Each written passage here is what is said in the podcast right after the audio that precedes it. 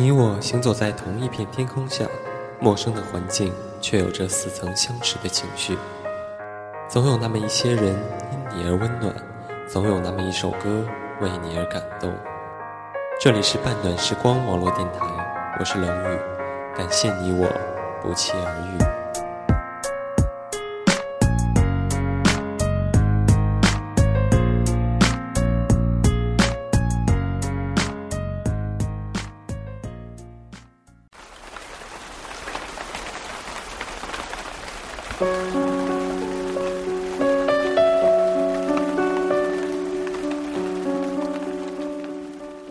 冷，我从窝中跳了出来，踱着步走到了火炉旁。我惊讶地发现女主人还没有睡，她的眼神直直地盯着从炉中窜出的火焰，身上的毛毯滑落到了地上。我轻轻叫了一声，坐下梳理我的毛发，然后挑了个位置，舒舒服服地把头埋在了尾巴下面。一只粗糙的手开始在我的背上划来划去。弄得我有些痒，我听到了他那微弱的声音：“你冷吗？一定是的，我也冷，很冷，很冷。”我睁开眼睛，一团火焰窜了出来，映入我眯成一条缝的瞳孔，那颜色艳红艳红的，好像有什么东西在怒吼。我确实觉得冷。即使在这怒吼着的火焰的面前，依然很冷。我起得很晚，也许是被冻醒的。炉内的柴火被烧得只剩下灰白色的粉末，一片死寂。看来他是喊累了，想休息了。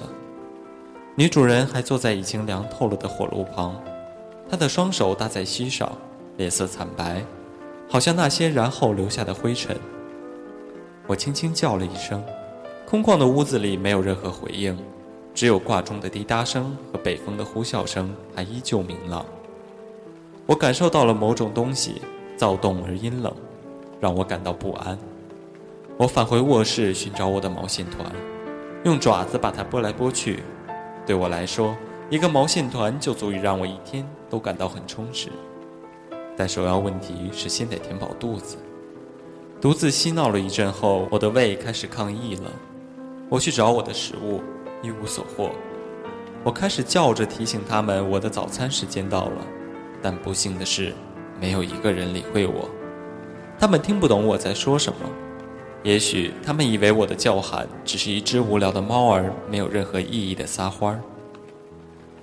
我听到了大厅里微弱的响声。我悄悄走了过去，看着男主人握着女主人的手，眼眶通红。我跳到了女主人的腿上，爪子不小心搭在了她的手上。那一次的碰触让我终生难忘。我不知道该怎样形容这种冰凉，那是一种凉到心里的彻骨的寒冷。我抬头看了看男主人，他的眼神里充满了忧伤，淹没了一切。后来我知道了，这就叫做死亡。一种精神与肉体相继分崩离析的无可避免的过程。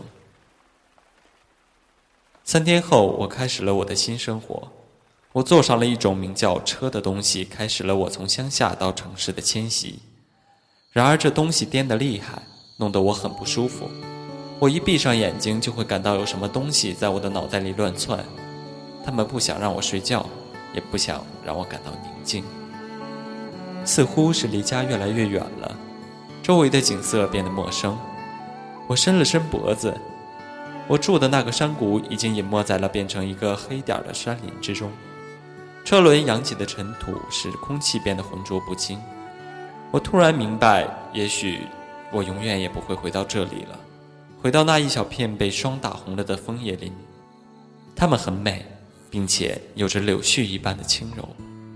我喜欢把它们抛到天上，这是一群抓住了阳光的家伙，它们有着无与伦比的、永不褪色的闪烁着的美丽。还有穿过枫树林的一大片林地，惊慌的蚂蚱在草窠中跳跃，蜘蛛在编织着美丽的陷阱，螳螂在做着杀戮前的祷告，空中有飞舞的蝴蝶、忙碌的蜻蜓和蜜蜂，还有那些讨厌的、总是打扰我睡觉的鸟儿。林地中央有一个很大的池塘，里面长满了一人高的芦苇，翠色的苇枝被苇絮压得很低，毛茸茸的苇絮让我很想折一只下来把玩。芦苇丛的缝隙里经常出现蛙鸣声和鱼儿游动的痕迹，尤其是在这里看日落是一个不错的主意。而这些将不再属于我。近一天的路程让我感到了一世纪的漫长。城市是喧嚣的，这一点毋庸置疑。很快我便发现，在这一派热闹的景象下，所覆盖的是处处重复的单调，重复的建筑，重复的格局。和重复着某些动作的人群，这一点在我以后的生活里得到了印证，甚至是我也沾染上了这种习气。这里缺乏真正的生活，大部分人被同一种方式、同一种制好的模具给压得失去了原有的模样，失去了最本质的东西，却还得笑着叫好。原始的生存的能力正在一点点消退，人们把导致这一切的原因叫做科技。但我看到的事情的根源似乎并不是这样。也许有一天，这种力量将反噬人类自身，而同住地球的我们也无法逃脱。现在的我头脑发胀，污浊的空气让我的肺备受煎熬。我想闭上眼睛睡一会儿。睡眠是一件很神奇的事情，它可以让我忘了一切。也许这一点和死亡很像，只不过睡眠是短暂的。死亡是永恒的。我被安排到了阳台上，地面是冰凉的，空气也是冰凉的。他们一定不认为我也会冷。事实上，如果让我在野外住宿的话，一定会比这暖和。猫有猫的御寒方法，我们绝不会傻傻的被冻死。寒冷让我的头脑稍稍清醒了一些，它迫使我去寻找一些可以让我暖和些的东西。我轻轻地叫着以示抗议。但是没有一个人来关心猫儿的感受，我得到的是一句冷冰冰、略带愤怒的咆哮声：“闭嘴！”隔着玻璃，我看到他拿出一瓶酒，倒满一杯后，一口气喝了下去。看来对他说什么都是徒劳的了。我静静地走到角落里，蜷起了身子，至少这里可以挡挡风寒。但我是绝技睡不着了。我讨厌这里，带着鄙视的讨厌。因为我看到了被无故放大了的活着的痛苦，在这里生活，我的眼睛会慢慢的蒙上一层悠悠的、无法抹去的悲痛。当晚就爆发了战争。当这家的女主人回到家中，并在阳台的角落看到我的时候，她愤怒的近乎嚎叫般的冲男主人嚷了起来：“嘿，是谁让你带一只猫回家的？还是一只这么丑的猫？”我的自尊心受到了伤害。黑暗中，我睁开双眼，记下了这个人的面孔。在猫的眼中，他是一个奇形怪状的丑家伙。他接着喊：“你得想办法把他给我弄走！我一点儿也不喜欢这家伙。”男主人手里拨弄着遥控器，双眉紧紧地锁在了一起，不耐烦地嘟囔着：“得了，得了，别嚷嚷了，我会把他弄走的。”这话便立刻得到了针锋相对的回应：“你还有理了，是不是？”这只破猫，你到底准备什么时候弄走？你倒是舒服，弄回来还不得是我养？告诉你，我可不会管它，你爱管你管吧。还有，你得保证他晚上不叫，不会在家里瞎逛。有完没完？一声粗犷的吼叫声淹没了一声声带着怨气的抱怨。然而，战争从来就没有因为一句威吓就吓退的道理，相反，它很有可能会导致战争的升级。后退者将被视为怯懦，将失去领导的权利，除非万不得已，否则炮火永远都是人们的第一选择，并且一旦第一发炮弹飞出，就意味着一个炮火密集的火力网已初见雏形。它肆虐着夺去了理性和一切美好的感情，取而代之的是难以抑制的愤怒、不满、哀怨，甚至仇恨。一对夫妻在某些时刻便是这样，有时拿着橄榄枝。有时则竖起各自的营地，向对方狂轰滥炸。而在这场战争中，我成了导火索，男主人的咆哮成了第一发炮弹。最可怕的战争是势均力敌的，礼尚往来在这里发挥到了极致，结果不言而喻。这样的战争每天都会发生，有和睦就会有争斗，两者兼而有之，任谁都分不开。过去我从未见过如此激烈的争吵，也许人老了，那争斗之心也就褪去了，只剩下依赖、感恩和小小的、令人欣慰的寂寞了吧。一起坐在门前看夕阳，总是一个不变的主题，但还要看心里装的是什么。之后的一星期还算平静，我是被忽视的。只要我不叫、不随便走动，没有人会注意我的存在，这很好。我讨厌他们，其实自己一个也蛮好的。阳台有三个，分别用雕花的玻璃隔开，中间一个堆放杂物，我就住在里面。